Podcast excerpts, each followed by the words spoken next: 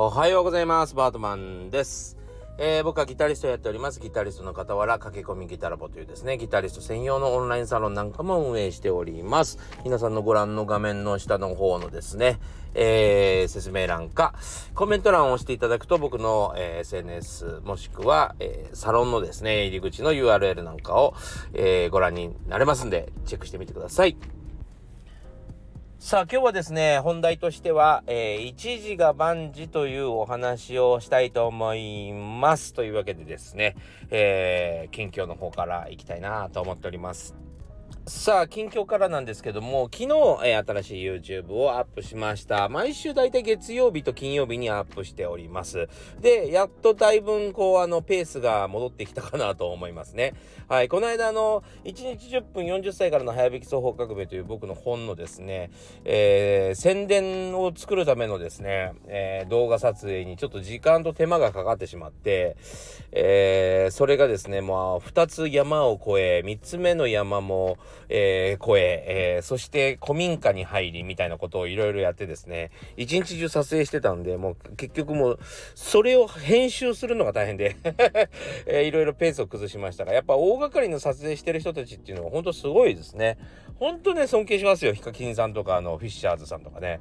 そう。いや、これちょっとどうやってやるのかがわかんないな。あの規模になってくると。いや、そんな感じなんですけども、あのー、ほんとね、えー、今回のやつはですね、あのー、見ていただきたいなと思っております。あの、なんで初心者が初心者なのかっていうところがですね、よくわかる内容になっているかなと思います。えー、誰だってこう上手くなれそうじゃないですか。誰だってすぐうまく弾けそうじゃないですか。でもなかなかそうはいかないですよね。そう。それにはですね、力みというのが関係してるわけですよ。でもね、力まないといけないんです。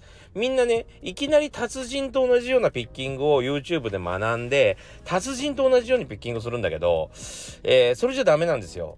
そう。力まないとまずダメなんですね。えー、それにはですね、もう様々な理由がありますが、今回はもう具体的なですね、えー、筋肉の動きの話、筋肉の動きというのはこういう風になってるんだよっていう部分と、え、ー、と、だからこそ、ここから、えー、ちゃんと、まあの筋肉がこういうふうに動くというふうに理解したならば、まずは力んでしっかりと弾いていかなければならないというのをですね、えー、詳しくお話ししてますんで、で、多分、この手の YouTube は多分、YouTube 界で初めて、えー、出されたと思います。はい。えー、YouTube 先生の中で僕は聞いたことはないですね。はい。えー、なので、ちょっと僕の独自路線すぎてですね、もしかしたら、えー、全く受けないか、もしかしたら大バズりになるかっていうことのどちらかだと思いますが、えー、ぜひですね、ご覧いただけておいたら、えー、成長の助けになるかなと思います。えー、そしてですね、もう、あの、えー、この放送日の前日に、えー、収録しておりますが、先ほどですね、えー、久しぶりにマッサージというものに行きましたんですよ。で、もう全然、もういつもですね、なんかね、不快な気持ちで帰るんですね。マッサージ行くと。なんか、僕がね、そもそもマッサージが得意なんですよ。うちの母ちゃんがすごい肩こり症でですね、そのなんかそれなんかをこう揉みほぐしたりしてるせいでですね、なんかずーっとマッサージをしてるような。なんだったらですね、ボーカルの生徒で声が出ない人はもうマッサージってしてほぐして、えー、声が出るようにしてからレッスン始めたりするんですね。まあそのせいでマッサージが多少得意なもので、マッサージですよ、でもね。素人のね。そう、マッサージが得意なもんで、普通のなんかこう、素人のマッサージみたいなところに行くと、なんかこう、なんか気持ちくもなければ、痛くもないっていう不思議な、な、な、なんかこう、肉を揉まれてるだけっていう感じの やつもあったりするじゃないですか。またそんな感じだろうなと思って、あんまり期待してなかったんですけど、あの、腕を揉まれた瞬間に、プシューって寝てましたね プシューって寝て、うんごって一回言ってしまい うわうんごって言われてしまった恥ずかしいって思ってたんですよ ほんで、なんか、あの、頭と、えー、背中のもみほぐしと、手と、えっ、ー、と、足つぼっていう、なんか、ちょっとずつセットみたいなやつだったんですね。15分ずつかな。で、トータル60分みたいな、えー、だったんですね。で、あのー、やばい、あ寝てしまうなんて思いながら、あの、受けてたんですけど、最後の最後で頭で、また頭がね、気持ちよくって、そう、頭のマッサージがめちゃくちゃ気持ちよくって、ああ、これは寝てしまうなんて思っていて なんか多分首筋の方をやりたかったんでしょうね。頭を こうやって持ち上げられた、その後頭部をぐっと持ち上げられた瞬間にですね、あの首がこう締まって、あのー、なんだろうな、その喉とか、えー、口の中に入っていた 空気が、トゥルーってあこれあのボーカルのトレーニングでリップロールっていうのがあるんですけどピューっていうのがあるんですけど これをあのすごい静かなマッサージ前で 言わせてしまい また力が抜けてるから良くなるんだ。これがもう憎たらしいことに。はい。というわけでですね、えー、久しぶりに、あの、マッサージ行って、すごい恥ずかしい思いをしました。あのそうだな僕よりもちょっと先輩うん結構先輩の方がの方が、えー、マッサージしてくださったんですけどなんか相当お疲れですねって言われてしまって その人もよくあの笑わずに耐えたなとあのあの拍手を送りたいぐらいでしたけどね いやー恥ずかしかったなんかそういうのって言って、不意に出る。なんかほら、いっそさ、なんか、まあ、おならとかの方が自然現象でいいけどさ、あの、聞いたことないような音が体から鳴るの恥ずかしいですよね。えー、というわけでですね、えー、今回のトークテーマは、皆さん、あの、恥ずかしい、どんな恥ずかしい思いをしたことがありますかっていうことでですね、募集したいと思います。何か、人に聞かせられる程度でね、恥ずかしい、エピセエピソードがありましたら、ぜひ、えー、レター、もしくはコメントでお知らせください。お待ちしております。何歳からでも早弾きはできる。早弾きを諦めた大人ギタリストに夢を達成させた革命的な方法を詰め込んだ一冊がヤマハから発売。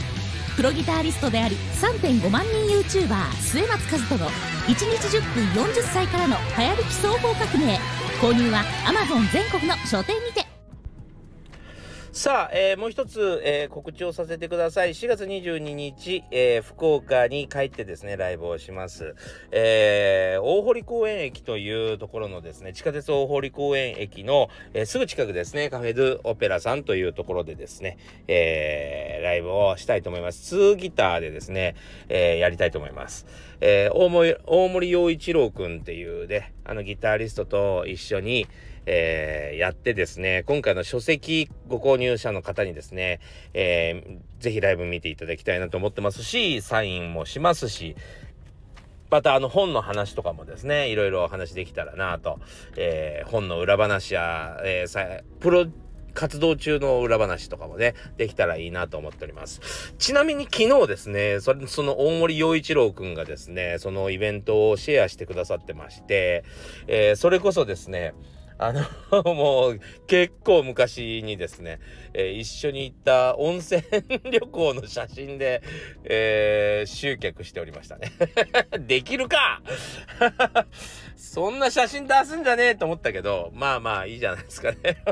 何年前の写真出すねんと思ったけど、はい。というわけでですね、まあそんな仲良しの2人でですね、えー、オーデンの R&B のヒット曲をやってみたいなと思っております。そして、まあそれがですね、ギタリストの今後の、えー、一つの楽しみ方になったらいいなと思ってるんですよ。はい。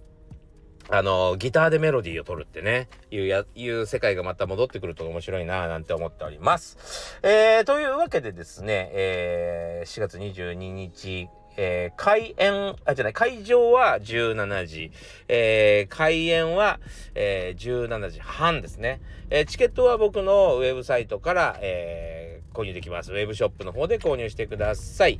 え、ぐらいかな。それで、あの、終演後にはですね、えー、皆さんとハイボールなんか飲みながらですね、ワイワイとお話できたらなと思っております。よろしくお願いします。今日はですね、一時が万事というお話をしたいなと思います。一時が万事なんですよ。いやー、人ってね、一つのことをどうしてもね、やり続けてしまう。要は変化を怖がる生き物だし、えー、全てが一つの行動のもとにですね、えー、考えられたものだったりするっていうちょっとお話をしたいと思います。はい。えー、昨日ですね、ツイッターにちょっと僕は長文をあげました。ね。えー、どんな内容だったかというとですね、えー、まず嬉しいことがあったんです。えー、ヤマハさんの上層部がですね、あの、僕の本を気に入ってくださいまして、1日10分40歳からの早引き双方革命を気に入ってくださいまして、まあいい本だと。えー、これはぜひ、ぜひ広みたいなっていうことでですね、えー、Amazon の方でもですね、あの、宣伝広告を売ってくれるようになったんですよ。要は、えー、僕の本に似てるものが買われそうになった時、ね、あのー、こんな本もどうですかっていう風に出してくれるようになってるわけですね。ありがたいですよね。だから、あのー、そのせいで売れる、売れていくっていうこともあるでしょうね、やっぱりね。そう、えー、そういうのが、えー、出てきて、しかも、えー、ヤマハの方からもですね、あの、好評ですと、非常に好評ですんで、えー、ということでですね、なんかいい、こう、追い風が吹いてきてる感じがあるんですね、僕にね。えー、それまた、えー、いろいろ決まったら、あの、ご報告しようと思いますけども、えー、まあ、そんな嬉しいことがありました。うん。なので、あの、まあ、ちょっと記事を書いてあるんですけどね、まあ、その反面という部分もあるんですね。それは何かというと、その Amazon のレビューなんですよ。ぜひ Amazon のレビュー見てみてください。面白いなと思うんで。で、あの、この Amazon のレビューはですね、このラジオの中でも一番最初に言いました。えー、一つ目のレビューが星一つだったんですよ。その話もですね、えー、載ってますんで、ぜひ見ていただきたいなと思います。はい。でね、ここが、あの、面白いとこだと思うんです。で、えー、このレビューについてちょっとお話ししたいと思うんですけど、まず僕は星1つだろうが、星が5つだろうが、全く気にしてません。全く気にしてない。1ミリも。受けようとも思ってないし。はい。はい、なんで、えー、ただ僕は結果論として、えー、確実に生徒が上手くなったことそして僕が30年ににわたって培ったものをドカンと書きましたから正直言って。そう、ドカンと書きましたから、全くどうでもいいです。それを勝手に取捨選択するのはもう、あの、お客さんの、あの、勝手なんで、えー、それは好きにしていただいたらいいと思うんですよ。うん。だから気にしてないし、えー、そのね、星1つとか星2個とか3個とかっていう、えー、なんか中身が何にもないとかいろいろ書いてあるんですけども、えー、そういうことを書かれてもですね、えー、なんつうの？それはもうね思想とか理解度とか、えー、そこその分野に対してのその理解度ね例えばね。そうギターをどれだけ知ってるかどれだけ知ってる人がそれを書いてるのかっていうことがあの違うじゃないですかそれはもちろん達人の人が読むのと、えー、初心者が読むのでは全然理解度が違うわけですよなので、えー、いろんなあの意見があってそれが当たり前だしもしね、これが全部イエス。ね。瀬松さん万歳だったら、これは僕のサロンの仕業なんで、裏工作なんで それはもう信じない方がいいと思うわけですよ。えー、そうじゃない、ね、証拠に、その証拠にもいろんな意見がある。わけだからまああのー、大衆の目に触れている要は売れている本っていうことの証になってるのでそれは良かったなと思ってるんです正直。はい。あの、売れてる証拠だな、ありがとうございますと思ってます。はい。で、で、ここからが、まあ、あの、本当の本題みたいなもんなんですけども、まあ、僕のそのね、本のタイトルは、1日10分40歳からの早引き双方革命なのね。で、その、そのタイトルの本を買う人って早引きができない人じゃない？で、僕は、例えばね、僕は、えー、早引きができるから買わないんですよ、そんな本。あの、見向きもしないんですよ。いや、お友達のだったら買ったりすると思う、多分。えー、でも、あの、僕には必要がないので買わないんですね。で、多分、他のプロの人たちも、えー、興味がないから買わないんですね。ってことは、探し求めてる人がいるわけですよね。そう。で、探し求めてる人がいて、その人たちが買って、ノウハウ本だから、えー、ある意味ね、えー、いろんなことをやってみて、ね、それこそ1年ぐらい経って、お前のやってることとか言ってることじゃ成長しなかったぞっていうんだったらこれちょっと信憑性があるかもしれませんね。何か僕の情報が足りなかったことがあるかもしれない。でもさ、まだ2ヶ月経ってないんですよ。